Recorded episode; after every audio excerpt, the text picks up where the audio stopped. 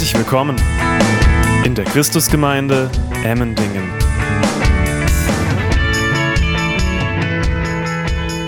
Eigentlich beschäftigen wir uns ja seit einigen Wochen mit dem Thema der Fürbitte, wie wir anderen Menschen dienen, wenn wir für sie eintreten im Gebet. Und den Schwerpunkt hat auch in den letzten Wochen ähm, gelegt das Gebet für Kranke. Ich denke, die da waren, haben es vielleicht auch noch in Erinnerung. Wir haben uns das heiße Eisen angef oder das heiße Eisen angefasst. Will Gott immer heilen? Und ich hatte damals in Aussicht gestellt, nachdem wir uns mit dem Krankengebet, Fürbitte für Kranke auseinandergesetzt haben, fahren wir fort und werden schauen, ähm, welche Leitlinien gibt es, wenn wir für ähm, Menschen, die dämonisch gebunden sind, beten, wenn wir ihnen dienen, wenn wir damit konfrontiert werden. Und ähm, wir werden dieses Thema aber heute nicht machen. Nicht, weil es nicht wichtig wäre, aber uns wird ein Abend dafür nicht reichen und ich bin schon bald im Urlaub. Ab morgen beginnt mein wohlverdienter Urlaub und ich möchte gerne mir mehr Zeit dafür nehmen, wenn wir uns mit diesem auch heißen Eisen auseinandersetzen und möchte nicht heute dieses Thema anreißen und euch dann in die Ferien entlassen. Das wäre nicht fair. Also wir werden das irgendwann nach der Sommerpause machen. Und habe mir überlegt, für den heutigen Abend das ähm, Thema zu wählen. Wie empfange ich Geistesgaben? Wie empfange ich Geistesgaben? Zuallererst möchte ich gerne eine Definition vorausschicken, was überhaupt eine Geistesgabe ist oder eine Gnadengabe oder ein Charisma, je nachdem, wie man das nennt. Das sind alles eigentlich äh, Synonyme für dasselbe. Und die Bibel spricht von Geistesgaben. Ähm, und man könnte es so zusammenfassen, eine Geistesgabe ist eine vom Heiligen Geist bewirkte und geschenkte Befähigung, die zur Ehre Gottes, zur Erbauung der Gemeinde und zur Verbreitung des Evangeliums dient. Es geht hier darum, dass Gott etwas in dich hineinlegt, dass er dir eine Befähigung, eine Talentierung ähm, schenkt, die du verwendest nicht alleine einfach nur für dich, sondern dass das einen geistlichen Nutzen hat, dass es deinen Glauben stärkt, den Glauben der anderen stärkt und dem Herrn Ehre gibt. Also es ist etwas, was der Herr dir gibt, damit es auch wieder zurück fließen kann.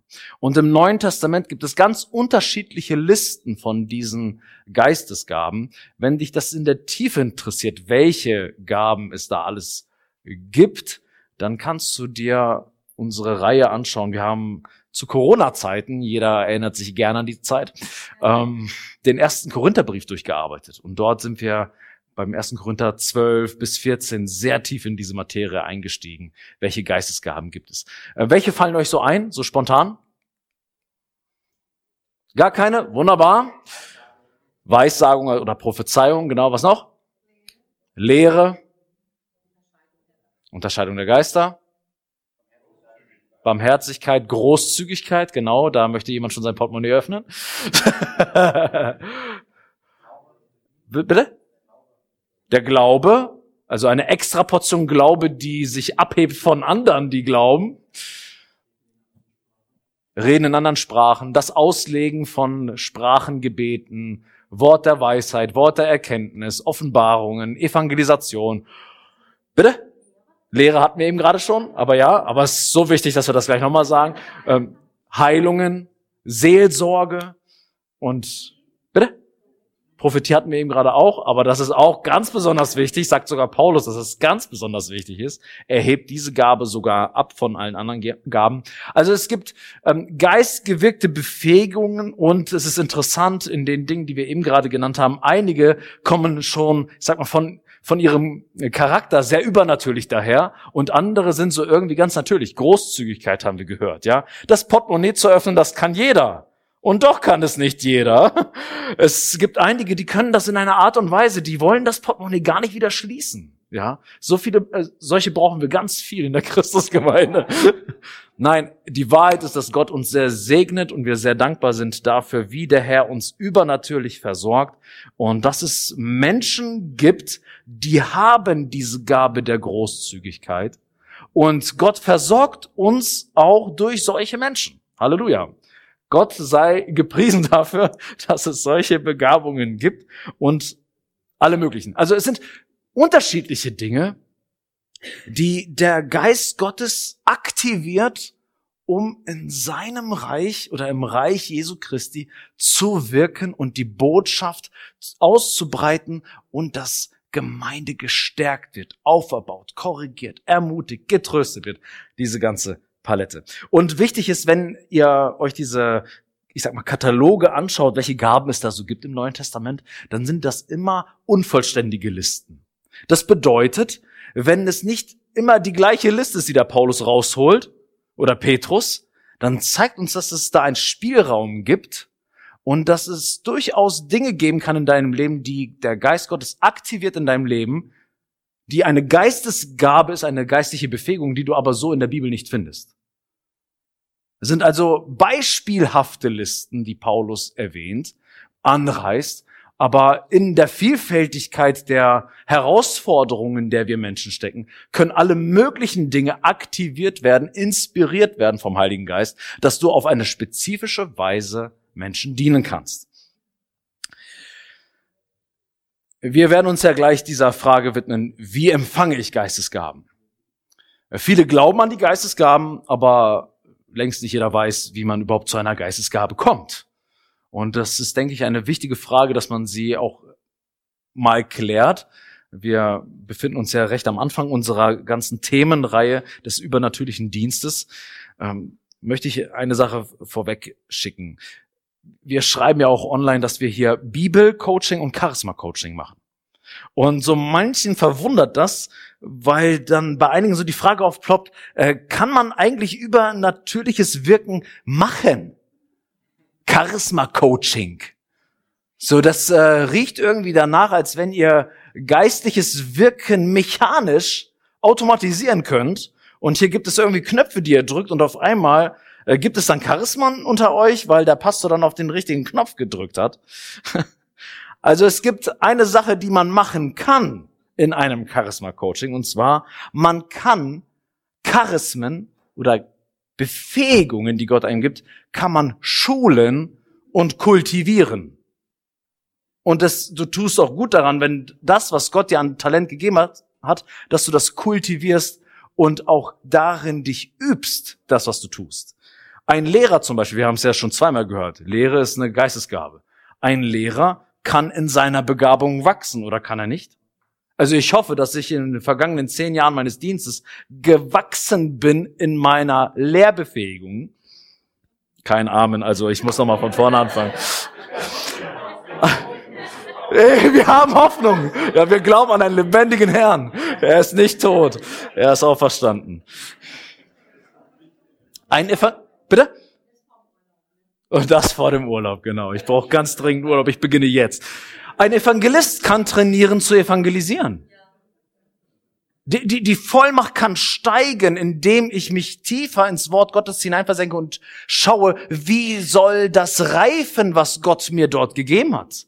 Es gibt begabte Evangelisten, die gehen auf die Leute los und haben auch eine Befähigung, aber im Laufe der Jahre bekommen sie noch mehr Informationen, wie sie diese Gabe, die Gott ihnen gegeben hat, wie sie sie auch ähm, schärfen. Wisst ihr, was ich meine? Dass es reifer ist, das, was sie tun. Ja, ähm, ein Seelsorger kann lernen, nicht nur Menschen zu trösten, sondern sie auch hilfreich zu trösten. Du kannst eine ganze Menge kultivieren, schulen, wie du deine geistliche Befähigung auch gut ähm, äh, gut verwendest. Und ähm, letztendlich sind 1. Korinther 12 bis 14, wo Paulus so viel über die Geistgaben spricht, nichts anderes als ein Coaching für die Korinther, wo er sagt, ihr seid ganz schön vollmächtig in den Gaben unterwegs, aber euch fehlt ein Coaching, wie das vonstatten gehen soll. Ihr macht die Dinge zwar mit ganz viel Eifer, aber ihr schießt auch manchmal ganz schön übers Ziel hinaus. Wir brauchen Coaching von Charismen. Ansonsten geht das sonst wohin. Also das ist etwas, was man machen kann. Was nicht geht, ist, die Gaben des Geistes per Dekret zu verteilen. Das können wir hier nicht. Und ähm, das ist auch etwas, was für die Frage nach dem Geistesgabenempfang wichtig ist, das Empfang von Charismen oder geistlicher Vollmacht geschieht nicht durch geheime Formeln, die wir jetzt offenbaren. Und sicherlich werden auch einige dieses Video später anklicken, wie empfange ich eine Geistesgabe und jetzt kriege ich das Geheimnis aus Emmendingen, wie ich heute Abend meine Geistgabe bekommen kann. Und manche suchen auch nach Literatur, wie, wo sind die Knöpfe zum Drücken? Aber so funktioniert das äh, mit Gott nicht. Es gibt keine korrekten Rituale oder Kommandos, die wir lernen müssen, damit wir Geistliches irgendwie produzieren können. Und Apostelgeschichte 19 gibt uns hier eine wichtige Lektion an die Hand, dass es schon mal Leute gab, die das versucht haben. Und das ist ganz schön schief gegangen, wenn du versuchst, geistliches Wirken irgendwie zu ähm, Hand oder wie sagt man ähm, gefügig zu machen oder zu instrumentalisieren ähm, und in der Beziehung zu Gott loszulösen. In Apostelgeschichte 19 lesen wir von Vers 11 bis Vers 16 folgendes. Und ungewöhnliche Wunderwerke tat Gott durch die Hände des Paulus, so dass man sogar Schweißtücher oder Schurze von seinem Leib weg auf die Kranken legte und die Krankheiten von ihnen wichen und die bösen Geister ausfuhren aber auch einige von den umherziehenden jüdischen Beschwörern unternahmen es, über die, welche böse Geister hatten, den Namen des Herrn Jesus anzurufen, indem sie sagten, also jetzt geht es ja um jüdische Beschwörer, die auch so einen Dienst hatten und haben gehört, wie die Christen reden. Und dann, ich beschwöre euch, also zu den Dämonen, ja, ich beschwöre euch bei dem Jesus, den Paulus predigt. Also nicht irgendein Jesus, da gab es ja viele Jesusse damals. Dieser Jesus, den Paulus predigt. Sie haben eigentlich die richtige Formel. Es waren aber sieben Söhne eines jüdischen Hohenpriesters Skevas, die dies taten. Der böse Geist aber antwortete und sprach zu ihnen, Jesus kenne ich. Und von Paulus weiß ich. Aber ihr, wer seid ihr?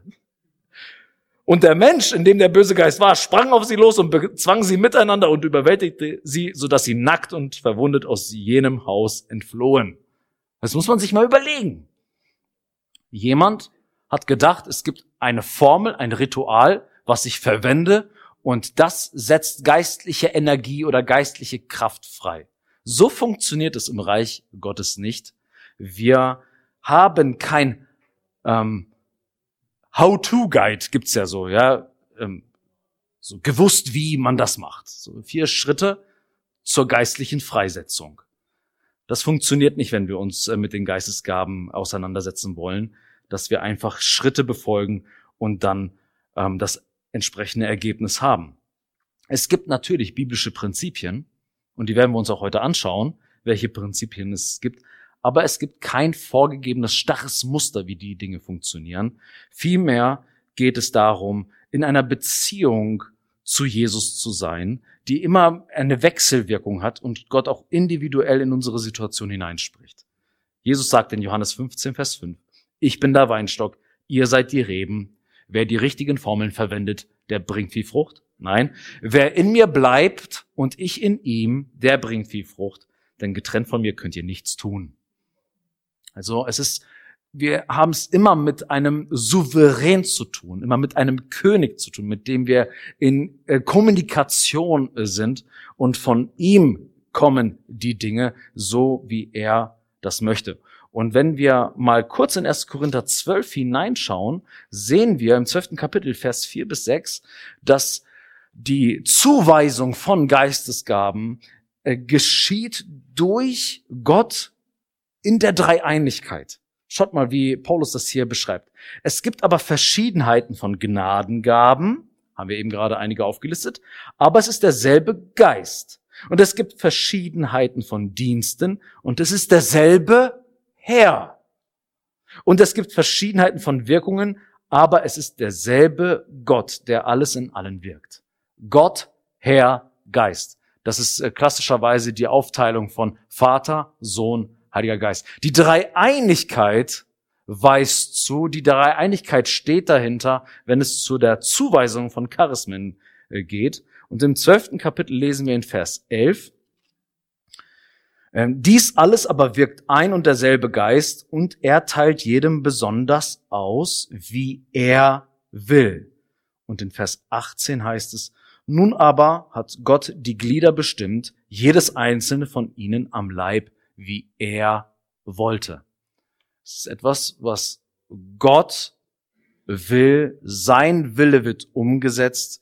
Wir können nicht Dinge einfach in Existenz rufen, weil wir das wollen. Wir sind und bleiben abhängig von dem Geber der Gabe. Nicht ich bin derjenige, der die Dinge kontrolliert. Wir sind abhängig von Gott, der gibt, das haben wir eben gerade jetzt schon ein paar Mal gelesen, er will geben, er gibt die Dinge, wie er das möchte. Und dennoch, wenn wir im ersten Korintherbrief sind, in Kapitel 12, Vers 31 heißt es, eifert aber um die größeren Gnadengaben. Und das sagt Paulus sogar gleich dreimal in diesen Kapiteln, dass wir danach eifern sollen. Und das ist interessant. Wir sind hier mit einer göttlichen Seite konfrontiert. Gott ist souverän und tut. Und gleichzeitig gibt es eine menschliche Verantwortung, der wir nachkommen müssen. Es ist kein Fatalismus. Gott programmiert einfach alles und es passiert, sondern wir sind in einer heilige Kooperation. Wie das genau funktioniert, kann ich dir nicht erklären. Ähm, aber es ist eine heilige Kooperation, die Gott vorgesehen hat. Und wir haben einen Anteil daran, wenn wir Geistesgaben in der Vielfalt auch erfahren wollen unter uns. So, und jetzt äh, schauen wir uns paar Steps an, ähm, die wir durchgehen können, auf die wir Acht geben sollten, wenn wir Geistesgaben empfangen möchten. Für manche wird an erster Stelle noch nicht einmal das Bemühen um eine Gabe stehen, sondern Umdenken. Vielleicht sogar bei einigen Umkehren. Es gibt ähm, viele Christen, die unsere Gemeinde besuchen und zu uns kommen und für die auch dieser Gedanke der Geistesgaben, das Wirken des Heiligen Geistes fremd ist. Und wir freuen uns über jeden, der kommt und haben auch ähm, Geduld und Nachsicht mit allen, die von einer anderen Ecke herkommen und sagen, hä, das ist irgendwie für mich neu, das ist für mich fremd, das ist vielleicht auch für mich äh, so befremdlich, dass ich auf Abstand bin. Du bist willkommen, schön, dass du da bist. Und dennoch sehen wir hier ein Mandat in der Bibel, dass wir um diese Themen nicht drumherum kommen und sie forcieren müssen. Ähm, wir sind als Gemeinde herzlich zu denen, die Mühe mit diesen Themen haben, aber sind dennoch eindeutig in unserer Lehrausrichtung. Ähm, denn die Geistesgaben Gottes willkommen zu heißen, ist in der Bibel keine Option, sondern ein apostolisches Gebot. Das bedeutet, weil wir der Bibel verpflichtet sind, lesen wir die Bibel in diesen Dingen und sehen, wir sollen nach diesen Dingen jagen oder eifern und deswegen tun wir das. Wenn jemand damit noch Mühe hat aufgrund seiner Tradition, dann sind wir geduldig miteinander, oder? Jeder kommt aus irgendeiner Ecke und hat mit der, mit der einen oder anderen Sache Mühe. Auch ich habe Mühe mit einigen Dingen, mit, mit denen ich konfrontiert werde von Geschwistern. Aber manchmal macht Gott das ganz bewusst, dass ich geschliffen werde und verändert werde und umdenke.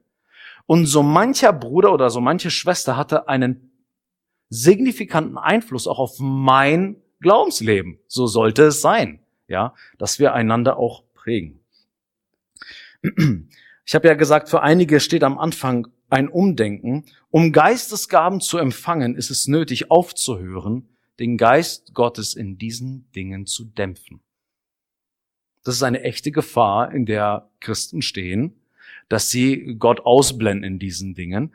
Und ähm, es heißt in 1. Thessalonicher 5, Vers 19 bis 20, den Geist löscht nicht aus. Das ist dasselbe Wort, wie wenn du ein Feuer ausmachst. Das Feuer löschen der Geist Gottes, der auch als Feuer manchmal gezeigt wird, wie zu Pfingsten, soll nicht gelöscht werden. Wir sollten nicht denken, nur weil wir mit dem Heiligen Geist es mit Gott zu tun haben, dass wir nicht als Menschen in der Lage wären, ihn nicht auslöschen zu können. Das ist schon heftig. Welche Kooperation Gott uns zumutet, dass wir auch das Wirken Gottes nicht willkommen heißen können. Und so bitte in diesem Bereich bleibst du gerne draußen. Den Geist löscht nicht aus. Und in 2. Timotheus 1, Vers 6 sagt Paulus zu seinem äh, Freund Timotheus, aus diesem Grund erinnere ich dich, die Gnadengabe Gottes anzufachen. Warum? Ähm, das Anfachen ist vom Wort her eine Flamme wieder zum Leben erwecken. Es ist interessant, dass in Thessalonich heißt, den Geist Gottes soll man nicht auslöschen und Timotheus soll wieder etwas anfachen. Der hat genau dasselbe erlebt, was die Christen in Thessaloniki erlebt haben. Das Feuer wurde ausgemacht. Das Feuer wurde auf Sparflamme gehalten. Und Timotheus soll dieses Feuer wieder entzünden. Er soll keine Angst haben. Er soll sich diesem Feuer widmen. Und wir lesen in 1. Timotheus 4, Vers 14, dass Timotheus sein Charisma, seine Geistesgabe vernachlässigt hat.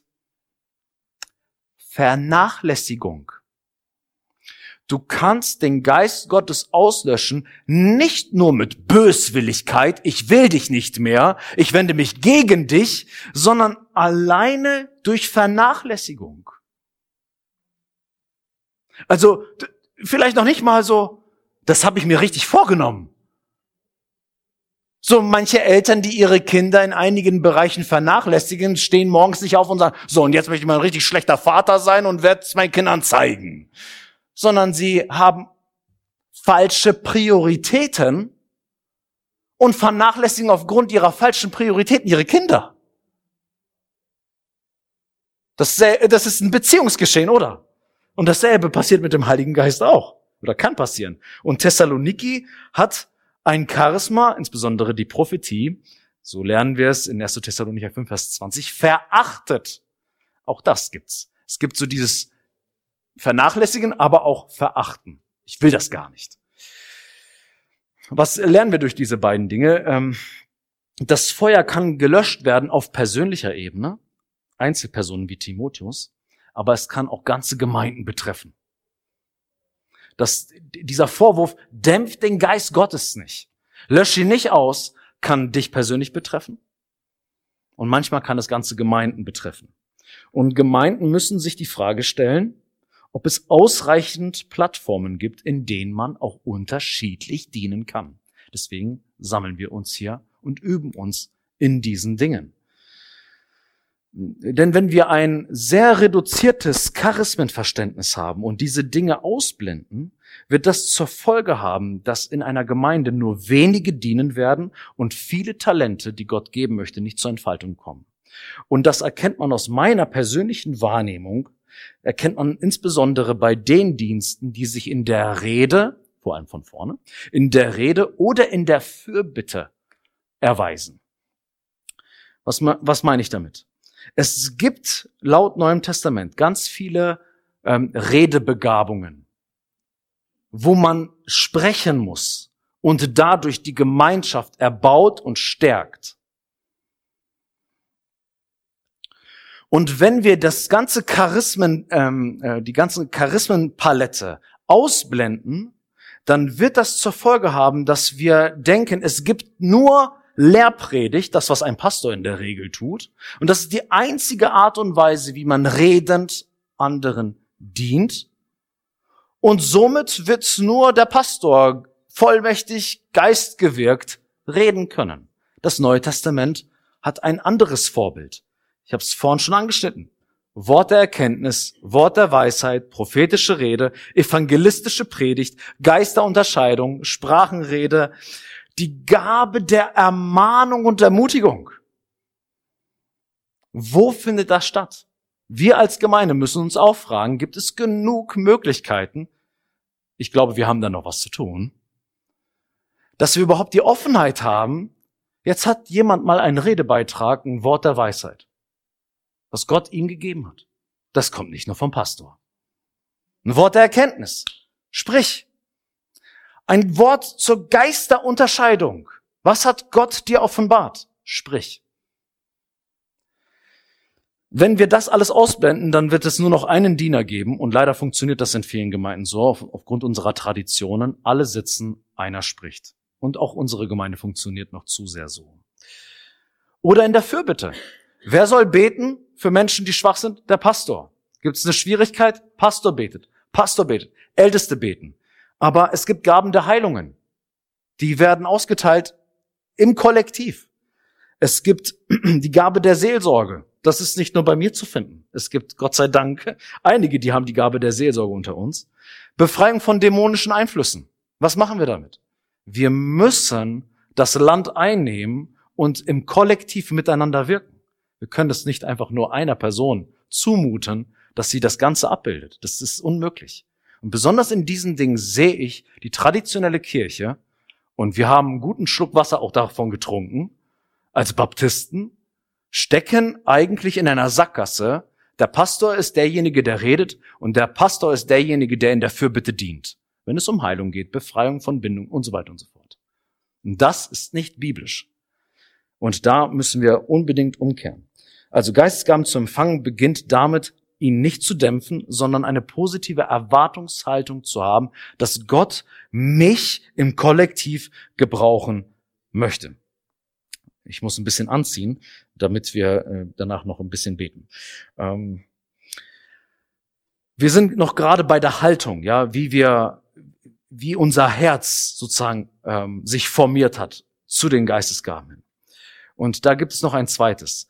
Wir, wir brauchen eine, eine angemessene Herzenshaltung, wenn wir Geistesgaben empfangen möchten. Gott gefällt es nicht, wenn wir Geistesgaben suchen, um unsere Ehre zu suchen. Und denke nicht so schnell, dass das dich nicht treffen könnte. So manchmal möchten wir gerne etwas, damit auch wir in Szene gesetzt werden. Es gibt so manche Leitungspersonen, die haben ganz viel Mühe, wenn auf einmal begabte Menschen um die Ecke kommen, die in einigen Bereichen vollmächtiger sind als sie selbst. Und wenn das passiert, dann wird nicht Hepepura geschrien, sondern den müssen wir absägen, weil er mir in die Quere kommt. Ich habe eine Gabe, damit ich in Szene gesetzt werde. Versteht ihr, was ich meine? Vielleicht hast du mal einen Dienst ge gemacht und auf einmal kam jemand so um die Ecke und war so glänzend in dem, was er tut. Und denkst du, boah, der stellt mich voll in den Schatten. Kennst du solche Gedanken? Die Frage ist, seit wann standest du im Licht? Um in den Schatten gestellt zu werden, musst du erstmal ins Licht gerückt werden, aber die Geistesgaben sind nicht dafür da. Wir sind ja auf der Suche nach einem Co-Pastor, ja? Was ist, wenn da so ein eloquenter junger Mann kommt und auf einmal schart er die Leute um sich und Pastor Waldemar ist nicht mehr die Nummer eins. Wir lachen darüber. Meine Lieben, das ist eine echte Gefahr. Und ich bin nicht so irre zu meinen, diese Gefahr könnte mich nicht treffen. Ich bereite mein Herz darauf vor, dass da jemand kommt, der vollmächtiger ist als ich. Und dann bringt er die Gemeinde auf ein ganz anderes Niveau als ich. In zehn Jahren ist es nicht von 70 auf 150, sondern auf 1000. Was ist dann? Preist den Herrn dafür. Es geht nicht um mich. Simon der Zauberer in Apostelgeschichte 8, Vers 19 hatte nämlich diese Herzenshaltung. Er hat gesagt, gebt auch mir diese Macht, dass der, dem ich die Hände auflege, den Heiligen Geist empfängt. Es geht nicht um mich. Aber dem Simon, dem Zauberer, den ging es um ihn selbst. Und er hat eine heftige Ermahnung bekommen, weil es ihn um ihn selbst ging. Jakobus 4, Vers 3 sagt, ihr bittet und empfangt nichts, weil ihr übel bittet, um es in euren Lüsten zu vergeuden. Du kannst um Geistesgaben bitten den ganzen Tag lang, aber wenn es am Ende um dich geht, dann wirst du nicht empfangen, womöglich. Ich habe von einem Pastor gelesen, der hat gebetet, dass Gott ihm die Heilungsgabe gibt. Und es ging irgendwie nicht vorwärts, es ging nicht vorwärts. Und auf einmal im Gebet kam die Frage, für wen möchtest du eigentlich diese Gabe? Und auf einmal ist es ihm so, als wenn der Schleier weggezogen wird. Hey, krass. Ich wollte auch irgendwie schon ein bisschen was von diesem Aufmerksamkeitskuchen abhaben dass Gott durch mich das tut. Und das muss gekreuzigt werden. Petrus ging es stattdessen nicht um seine Ehre, sondern um Jesu Ehre, wenn wir in Apostelgeschichte 3, Vers 12 bis 13 lesen. Als aber Petrus es sah, sprach er zum Volk, Männer von Israel, was verwundert ihr euch hierüber? Oder was seht ihr so gespannt auf uns, als hätten wir aus eigener Kraft oder Frömmigkeit bewirkt, dass er gehen kann? Der Gott Abrahams und Isaaks und Jakobs, der Gott unserer Väter, hat seinen Knecht Jesus verherrlicht. Und jetzt im Vers 16 geht's dann weiter. Und durch den Glauben an seinen Namen hat sein Name diesen, den ihr seht und kennt, stark gemacht. Und der durch ihn bewirkte Glaube hat ihm diese vollkommene Gesundheit gegeben vor euch allen. Er, er, er, er. Also es geht nicht um uns, es geht um den Herrn und auch, es geht auch um die Gemeinschaft. Es muss eine selbstlose Haltung da sein. Wir lesen in 1. Korinther 14, Vers 12. So auch ihr, da ihr nach geistlichen Gaben eifert, so strebt danach, dass ihr überreich seid zur Erbauung der Gemeinde. Wenn du, wenn du den Heiligen Geist mächtig wirken sehen möchtest in deinem Leben, muss es dir um die anderen gehen. Nicht alleine um dich, um dich und um dich. Okay, das ist im Prinzip die Vorbereitung, ähm, den, den Boden vorzubereiten, damit die Gabe auch gepflanzt werden kann. Lass uns jetzt mal ein bisschen konkreter werden. Was können wir denn genau tun? Weil wenn wir jetzt nach Hause gehen, dann werden einige sehr unzufrieden sein. Ich weiß noch nicht, was ich machen kann, damit ich auch wirklich zu einer Geistesgabe komme. Denn der Hunger nach Geistesgaben, wenn du den Hunger verspürst, dann ist es ein guter Hunger. Weil es ist etwas, was du möchtest mehr von Gott. Es ist nicht falsch zu sagen, Herr, ich möchte dich mehr wirken sehen durch mich. Wer, wer diese, diesen Wunsch hat, das ist ein gottgewirkter Wunsch, der in dir schlägt. Ich hoffe es zumindest. Also mit der richtigen Haltung, die wir uns eben gerade angeschaut haben, folgt ein wichtiges Merkmal. Such die Charismen mit brennend, brennendem Eifer. Such die Charismen mit brennendem Eifer. 1. Korinther 12, Vers 31. Eifert aber um die größeren Gnadengaben. 1. Korinther 14, Vers 1. Eifert aber nach den geistlichen Gaben, besonders aber, dass ihr prophezeit. 1. Korinther 14, Vers 39. Daher, Brüder, eifert danach zu prophezeien und hindert das Reden in Sprache nicht. Eifert. Eifert. Eifert. Und das sagt er nicht in drei unterschiedlichen Briefen. Das sagt er in, in drei Kapiteln, in einem Brief. Das ist niemand verpasst. Wenn du Geistesgaben in deinem Leben sehen willst, ja, der Geist Gottes teilt zu, wie er will. Aber du bist gefragt, zu eifern, zu eifern, zu eifern. Und eifern ist mehr, und das erlebe ich bei vielen Christen, die sich damit beschäftigen, ich bin offen. Ich bin offen dafür. Ich möchte von Jack Deere, den ich schon mal zitiert habe, lesen. Bleiben Sie nicht passiv. Sagen Sie nicht, Gott kann mir jede Gabe geben, wenn er will. Habe ich schon so oft gehört. Wenn der Herr das will, dann wird er mir das schon geben. Gott könnte sie auch zu einem großen Gelehrten der Schriftauslegung machen, wenn er wollte. Aber ich kenne keinen solchen Gelehrten, der nicht eifrig nach Erkenntnis des Wortes Gottes gestrebt hätte, um zu dem zu werden, was er heute ist. Auch kenne ich keinen großen Evangelisten, der sich nicht mit Eifer um die Evangelisation bemüht hätte. Wenn du Menschen siehst, die vollmächtig wirken, dahinter steht immer ein Eifern. Das ist nichts, was einfach so im Schlaf passiert. Für Passivität werden wir nicht belohnt der Herr ruft uns. Das Wort eifern ist im Griechischen zelutein und kommt aus dem, aus der Wurzel ceo und das bedeutet kochen, heiß sein, glühen. Du merkst, wenn das Wasser kocht. Das ist nicht lauwarm. Es wird wehtun, wenn du da reinfasst. Du musst brennen. Du musst es richtig wollen. Du musst einen Appetit darauf haben und sagen, Herr, ich weiß doch nicht genau vielleicht, was ich will, aber ich will's. Ich will mehr von dir, koste es, was es wolle. Ich will daran, ich möchte mehr gebraucht werden von dir. Eifere mit brennendem Eifer nach den Charismen. Wie kannst du das tun? Eifere nach Charismen, indem du Gott bittest. In 1. Korinther 14, Vers 13 heißt es, wer in Sprachen redet, bete, dass er es auch auslegt. ist interessant. Das ist eine Art und Weise zu eifern. Bitte Gott darum. Mach es zu einer Gebetspriorität, dafür zu bitten, dass Gott das dir schenkt. In Lukas 11, Vers 13 lesen wir, wenn nun ihr, die ihr böse seid, euren Kindern gute Gaben zu geben wisst, wie viel mehr wird der Vater, der vom Himmel gibt, dem, den Heiligen Geist geben denen, die ihn bitten.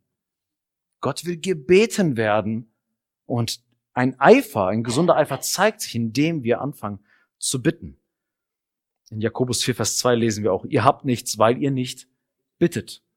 Es ist ein Grundprinzip von Gott, dass wir bitten sollen. Ein äh, weiteren Punkt, den ich wichtig finde, ist, eifere nach Charismen durch hilfreichen Umgang. Überleg mal, mit welchen Menschen du dich umgibst. Wenn du dich mit Menschen umgibst, die überhaupt kein Interesse an diesen Dingen haben, dann tut das dir nicht gut. Denn der Umgang, den du hast, der wird dich prägen. Sprüche 13, Vers 20 sagt, wer mit Weisen umgeht, wird weise, aber wer sich mit Toren einlässt, dem wird es schlecht gehen. Hab Kontakt mit Menschen, die dich motivieren, von denen du Dinge lernen kannst. Und ein weiterer Punkt, eifere nach Charismen, indem du für dich beten lässt. 1. Timotheus 4, Vers 14 sagt, vernachlässige nicht die Gnadengabe in dir, die dir gegeben worden ist durch Weissagung mit Handauflegung der Ältestenschaft. Such Menschen, die für dich beten, wo du weißt, die sind da einen Schritt weiter, die dir helfen können. Bete für mich. Bete für mich, dass das auch wahr wird in meinem Leben. Das heißt nicht, dass das ein Automatismus ist, aber such diesen Kontakt, der dir helfen kann, da einen Schritt nach vorne zu kommen. Eifere nach Charismen, indem du nicht das vernachlässigst, was dir bereits gegeben ist. Wisst ihr, Gott liebt es, einem treuen Verwalter mehr anzuvertrauen. Ihr kennt vielleicht das Gleichnis. Jemand, der seine Talente eingräbt und sie nicht nutzt, wird auch nicht über Größeres gestellt werden. Jeder von uns hat schon irgendwas in die Hand bekommen. Vernachlässige diese Dinge nicht. Auch kultiviere das, was du schon hast und vertraue darauf, dass der Herr dir dann auch noch mehr geben wird. Gott liebt treue Verwalter. Das ist alles so selbstverständlich im Neuen Testament, dass Petrus sagen kann in 1. Petrus 4, Vers 10, wie jeder eine Gnadengabe empfangen hat, so dient damit einander als gute Verwalter der verschiedenartigen Gnade. Es wird quasi vorausgesetzt, dass Christen mit Geistesgaben dienen. An dieser Stelle, und das ist dann auch bald unser Ende, zumindest von dem, was ich äh, weitergeben möchte, ploppt bei vielen Christen so die Frage auf, alles schön und gut für die ganzen Schritte, danke, Prediger, aber ich weiß gar nicht, was meine Gabe ist. Woher kann ich wissen, was Gott mir geben möchte? Welche Gabe hat Gott für mich gedacht? Vielleicht bete ich ja für etwas, was Gott gar nicht mir geben will. Wir haben es ja gesehen, ja, der Geist gibt, wie er will. Woher weiß ich denn, was für mich zugewiesen ist? Wie finde ich heraus, welche Gabe für mich vorgesehen ist? Ich ähm, habe auch hier nicht den Knopf, aber einige Prinzipien, die ich dir gerne mitgeben möchte. Achte, wenn du die Bibel liest, achte beim Bibellesen darauf, was Resonanz in dir erzeugt. Wir Menschen sind unterschiedlich. Und das kennst du, wenn du mit anderen Christen Bibel liest, dem ploppt dieser Vers auf, du denkst, hä, was ist denn daran jetzt so wichtig? Aber das ist so das Größte für die. So, wir haben es da vorne so, Gabe der Großzügigkeit und andere, der, so, so eine Gabe gibt's überhaupt? Viele Christen nehmen das überhaupt gar nicht zur Kenntnis. Aber einige lesen von dieser Gabe und sagen, oh, da schlägt etwas in mir. Da wird's heiß in mir. Da kriege ich ein Feuer, wenn ich davon lese. Achte beim Bibellesen darauf, was Resonanz in dir erzeugt. Nehemia hat darauf geachtet, was Gott ihm aufs Herz gelegt hat, wo sein Herz gebrannt hat für. Nehemia 2, Vers 12 heißt es, und ich machte mich bei Nacht auf, ich und einige wenige Männer mit mir. Ich hatte aber keine Menschen mitgeteilt, was mein Gott mir ins Herz gegeben hatte, für Jerusalem zu tun. Er hatte einen ganz besonderen Dienst, eine ganz besondere Aufgabe, die Gott ihm gegeben hat, und das hat er ihm ins Herz gegeben. Manchmal ist es so, dass Gott dir Dinge aufs Herz legt. Und es ist nicht unheilig, wenn du bei der Suche nach deinem Charisma schaust, welche Sehnsüchte, welche Wünsche, welche Interessen finde ich in mir. Gott hat dich wunderbar gemacht. Auch mit seinen Interessen. Auch mit deinen Fertigkeiten und Fähigkeiten. Es ist nicht falsch, diese Dinge besonders zu prüfen. Das heißt nicht, dass es automatisch dann auch bedeutet, dass du dann auch hierin eine geistliche Gabe hast. Nicht jeder Schullehrer ist ein Lehrer in der Gemeinde. Nicht jeder Personalchef ist auch ein Leiter einer Gemeinde. Aber manchmal gibt es hier Überlappungen und man sollte diese Dinge zumindest in Erwägung ziehen und prüfen. Ein weiteres, achte auf Hinweise von vertrauenswürdigen Menschen. Wir haben es eben gerade gelesen. Es hieß in 1 Timotheus 4, vernachlässige nicht die Gnadengabe in dir, die dir verliehen, verliehen wurde durch Prophezeiung unter Handauflegung der Ältestenschaft. Timotheus hat ein Charisma bekommen, weil andere in ihm etwas gesehen haben. Versteht ihr? Manchmal sind wir blind für das Offensichtliche. Manchmal sind Christen ganz überrascht, wenn ihnen gespiegelt wird, was andere in ihnen sehen. Das steht für manche Christen so deutlich vor Augen. Hey, du hast hier drin so eine große Gabe. Wirklich? So, was? Erzähl mehr. Das tut auch irgendwie gut, das zu hören, aber ist es wirklich so? Und dann kommt der nächste um die Ecke. Manche Christen sind völlig überrascht. Und wenn sie solche Momente erleben, sind sie so vom Hocker gerissen. Meistens, weil sie ein Leben führen, wo sie nicht sehr viel Wertschätzung erlebt haben und ein Modus und ein Dasein fristen der vollständigen Unzulänglichkeit. Ich bin niemand und ich bin nichts und ich kann nichts. Wir brauchen Menschen an unserer Seite, die uns Hinweise geben. Und manchmal macht es Gott sogar, indem er das durch prophetische Worte macht. Du siehst es jetzt noch nicht, aber ich sehe in meinem Geist, dass du einen Dienst hast in diesen Dingen. Daniel, du hattest zum Beispiel das über Jesrael auch mal erzählt. Ich sehe etwas in dir, was jetzt noch nicht Realität ist.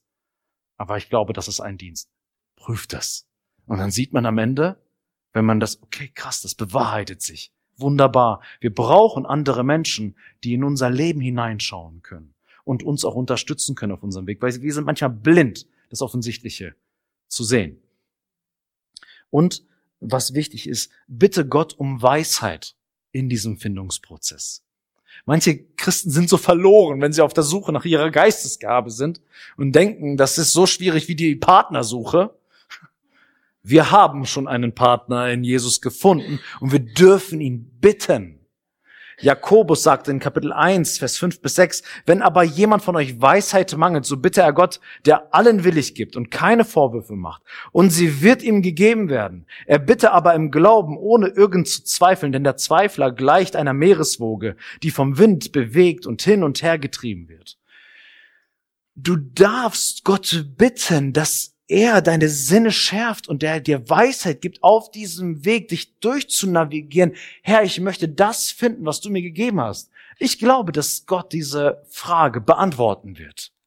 Ich glaube, wenn wir den Wunsch haben, die Dinge zu tun, die Gott für uns vorgesehen hat, dann wird er uns Weisheit geben, dann wird er uns führen und leiten. Also, wenn du auf der Suche bist nach so einer Geistesgabe, lies die Bibel, sei mit anderen in Kontakt, und bitte Gott um Weisheit und vertrau darauf, dass er dir Weisheit geben wird und dich an den rechten Ort finden wird und die richtige Geistesgabe dir auch gewährt. Ich möchte meinen letzten Punkt sagen, wie du deine Geistesgabe finden kannst. Das habe ich bei mir überschrieben mit Lass das Charisma dich finden. Was meine ich damit? Manchmal findet man sich im, im Laufe seines Lebens und im Laufe seines Dienstes in einem Dienst wieder, wo man erst im Nachhinein merkt, das, was ich tue, hat einen sehr starken Segen hervorgebracht. Das wusste ich vorher nicht. Das habe ich auch nicht geplant, sondern ich sehe auf einmal, wow, wenn ich zurückschaue, da ist ganz schön viel Frucht abgefallen. Und diese Frucht schmeckt gut. Das bedeutet, es wird nötig sein, dass die Gabe einen findet. Du musst dich manchmal in Situationen begeben, in denen du im Glauben herausgefordert bist und Gottes Geist Gelegenheit hat, durch dich zu wirken. Wo du doch nicht weißt, dass du darin begabt bist, sondern einfach anfängst, wie ein kleines Kind, zu laufen in einigen Dingen und schaust, gibt der Herr Gelingen beim Laufen. Wir denken manchmal, die Charismen funktionieren immer nur so, dass sie wie vom Himmel fallen und alles ist so. So mancher vollmächtiger Lehrer hat auch im Kindergottesdienst angefangen und Kindern das Evangelium erzählt. Und Kindern geistliche Wahrheiten zu erzählen, ist manchmal schwieriger als Erwachsenen. Aber hat ganz klein angefangen. Ich habe auch nicht auf der Bühne in der Gemeinde angefangen. Ich kann mich noch an meine ersten Lehrversuche erinnern. Ich hatte die Hosen voll. Und niemand hat etwas wahrscheinlich mitgenommen von dieser Botschaft. Niemand. Und noch nicht mal ich. Wir müssen anfangen zu dienen und uns auszuprobieren und dem Geist Gottes Gelegenheit geben, durch uns zu wirken, ohne zu wissen, ob es gelingen wird. Und das bedeutet, Risiken einzugehen und das kann dann auch manchmal peinlich sein. Anders geht es nicht. Du wirst, wenn du Dinge das erste Mal machst, wirst du vielleicht Dinge falsch machen oder nicht in, mit der ganzen Sicht machen. Du wirst dann Dinge so, ja, war, war ein guter Versuch. Man, der Wille war da. Und da war auch etwas, aber da ist noch ein Weg zu gehen. Aber da ist ein Anfang gemacht. Die Jünger haben gesagt in Markus 9, Vers 28 zu Jesus, warum haben wir den Dämon nicht austreiben können? Die haben Dinge versucht, oder? Die waren in einer Situation, wo sie überfordert waren. Und Jesus hat gedacht, oh meine Güte, ey, das ist doch noch eine ganz schöne Ecke mit, äh, was ich hier aushalten muss mit den Jüngern. Aber die waren in Situationen, wo sie überfordert waren. Es geht nicht anders. Laufen lernst du nur, indem du hinfällst. Jack Deere sagt, es gibt bei jeder Art Wachstum nur die Möglichkeit, es ständig zu üben und etwas zu riskieren. Der einzige gute Sportler, den sie je erleben werden, ist ein schlechter Sportler, der nicht aufgegeben hat. Als sich die Jünger mit Jesus auf den Weg machten, waren sie unglaublich dumm und nicht sonderlich vielversprechend. Doch die elf, die nicht aufgaben, wurden die Leiter der frühen Kirche.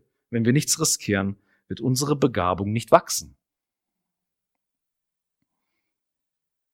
Wie kann das aussehen? Paar praktische Möglichkeiten. Wenn du herausfinden möchtest, ob du zum Beispiel die Gabe der Lehre hast, dann macht es keinen Sinn, sich Videos von Billy Graham anzuschauen und zu überlegen, bin ich schon auf seinem Niveau? Sondern du hast eine Kleingruppe, bereite einen Impuls für diese Gruppe vor und schau, was das für einen Effekt hat. Probier das ab und zu. Vielleicht war das ein netter Versuch. Danke Bruder, danke Schwester für den Versuch. Ähm, wir werden das nächste Mal andere wählen. Aber es ist eine Möglichkeit, wenn das Resonanz in dir findet, versuch's, einen Impuls vorzubereiten für eine kleine Gruppe, um dich dort, ähm, um dort zu testen. Heilung. Wie kann man das herausfinden? Geh auf Kranke zu. Bete für sie. Versuch es. Wenn du Notleidende siehst, leg ihnen die Hände auf. Bete für sie und schau, ob dir Gott Gelingen gibt in gewisser Art und Weise. Oder ich habe einen Bruder zum Beispiel, der hat Heilung so sehr auf dem Herzen. Und das hat er mir gesagt. Und dann habe ich gesagt, alles klar, ich habe dich gehört. Und wenn ich die Möglichkeit habe und ein Ältestengebet habe für eine kranke Person, dann nehme ich diese Person mit. Wie soll sie es anders herausfinden? Sie muss in diese Situation äh, kommen. Zum Beispiel, ich gehe ins Krankenhaus, okay, du kommst mit. Und dann werden wir schauen, vielleicht hat der Herr ähm, dir wirklich nicht nur diese Leidenschaft, sondern auch eine Begabung hier hineingelegt. Mach es bekannt. Such Gelegenheiten, wo diese Gabe dann auch zur Entfaltung kommen kann. Wir müssen dem Geist Gottes auch die Gelegenheit geben. Wir müssen kooperieren. Seelsorge. Kommen nach dem Treffen deiner kleinen Gruppe Teilnehmer auf dich zu und suchen Trost bei dir. Stellst du das fest? Also, ihr kennt Kleingruppen, vor allem wenn es um Notsituationen äh, geht, da ist jeder mit guten Ratschlägen dabei. Ihr kennt sowas, oder? wo man denkt so, oh, und jetzt kommt wieder ein guter Ratschlag. Und einige sind ja so voll mit guten Ratschlägen, niemand geht am Ende danach zu ihnen und sagt, ich möchte noch mehr mit dir reden. Die selber denken, oh, ich habe so viele Ratschläge, aber niemand kommt danach zu ihnen. Vielleicht haben sie viel Erkenntnis, aber einfach keine Begabung, sie auch gut zu platzieren. Wisst ihr, was ich meine? Aber einige zeichnen sich aus, dass Menschen gehäuft zu ihnen kommen und sagen, ich brauche Trost und ich gehe zu niemandem, sondern zu dir.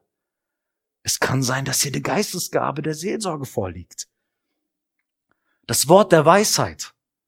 Wer wird über sich selber sagen, ich habe die Gabe der Weisheit? Das hört sich ein bisschen hochmütig an. Aber frage dich, kommen Menschen häufig zu dir und fragen bei dir nach Rat?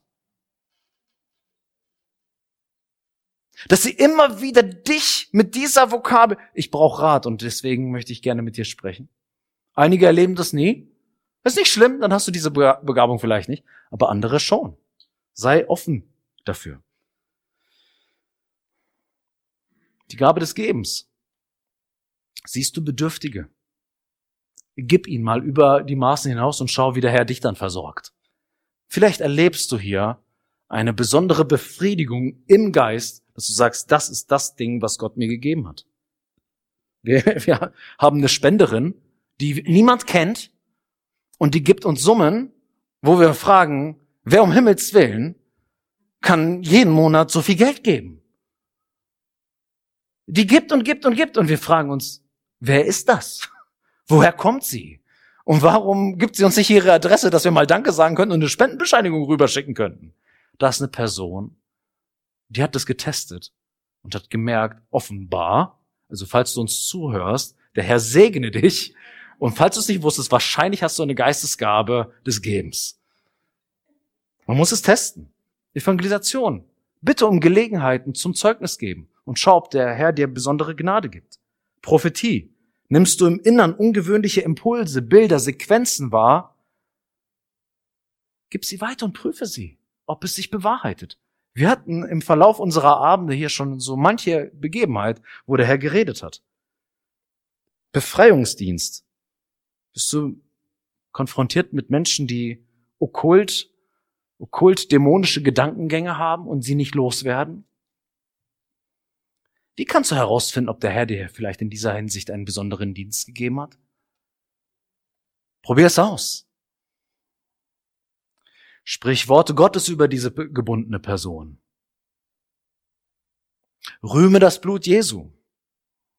Gebiete dem Satan zu weichen und bitte um eine neue Geistesfülle und schau mal, was passiert. Wir werden diese Dinge nur dann erfahren, wenn wir anfangen zu gehen. So lass dir nicht so viel Druck machen, sondern manchmal muss die Gabe einen finden. Und wir müssen einfach nur mutige Glaubensschritte gehen um zu der Geistesgabe zu kommen, die der Geist Gottes dir geben will. Amen.